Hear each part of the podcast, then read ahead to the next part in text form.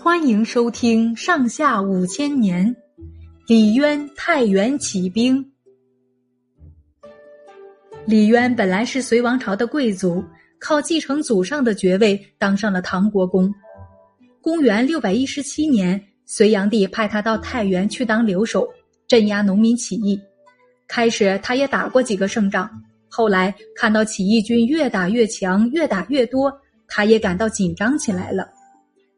李渊有四个儿子，第二个儿子李世民那时候刚十八岁，是个很有胆识的青年，平时喜欢结交有才能的人，人们也觉得他慷慨好客，喜欢跟他打交道。他看准隋朝的统治长不了，心里早有了自己的打算。晋阳县令刘文静十分看重李世民，李世民也把他看作知心朋友。刘文静跟李密有亲戚关系，李密参加起义军以后，隋炀帝下令捉拿李密亲友，刘文静受到株连，被革了职，关在晋阳的监牢里。李世民听到刘文静坐了牢，十分着急，赶到监牢里去探望。李世民拉着刘文静的手说：“刘大哥，我来探望不但是为了叙叙友情，主要是想请您帮我出个主意。”刘文静早就知道李世民的心思，他说：“现在皇上远在江都，李密逼近东都，到处都有人在造反，这倒是打天下的好时机。我可以帮您收集十万人马，您父亲手下还有几万人，如果用这支力量起兵打进长安，号令天下，不出半年就可以取得天下。”李世民高兴地说：“您真说到我的心里去了。”李世民回到家里，想想刘文静的话，越想越觉得有道理。但是要说服他父亲，倒是个难题。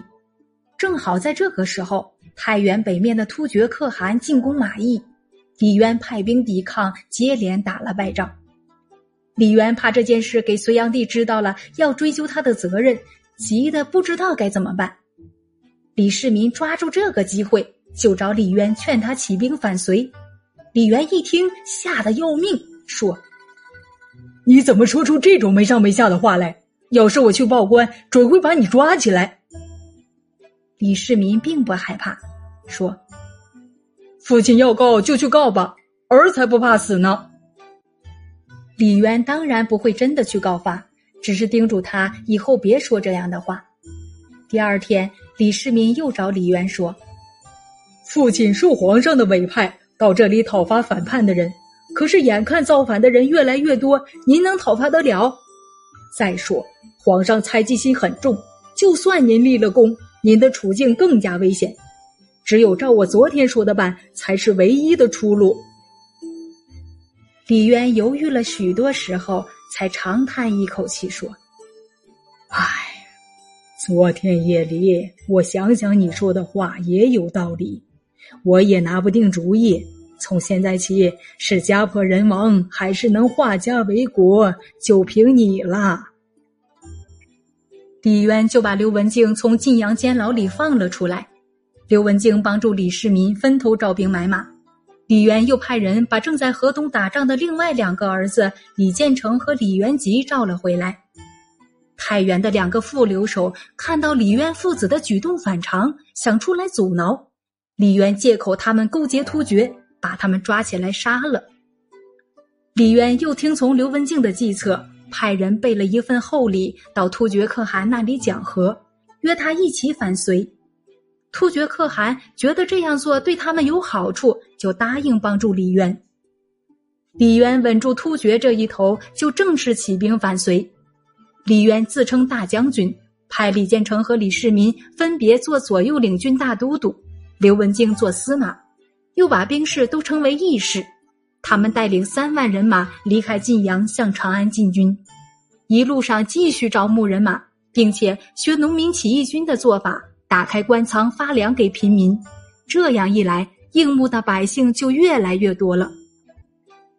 唐军到了霍邑，遭到隋朝将军宋老生的拦击。霍邑一带道路狭隘，又正赶上接连几天大雨。唐军的军粮运输中断了，兵士中还纷纷传说突厥兵正准备偷袭晋阳，李渊就动摇起来，想撤兵回晋阳去。李世民对李渊说：“现在正是秋收季节，田野里有的是粮食，还怕缺粮？宋老生也没有什么可怕。我们用义兵的名义号召天下，如果还没打仗就后撤，岂不是叫人失望？回到晋阳是断断没有生路的。”李建成也支持他弟弟的主张，李渊这才改变了主意，取消了撤兵的打算。八月的一天，九雨刚刚放晴，唐军一早就沿着山边小路急行军来到霍邑城边。李渊先派建成率领几十个骑兵在城下挑战。宋老生一看唐军人少，就亲自带了三万人马出城。李世民带兵居高临下，从南面山头冲杀下来，把宋老生的人马冲得七零八落。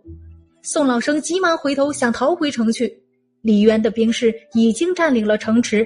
把城门关得紧紧的，宋老生走投无路，被唐军杀了。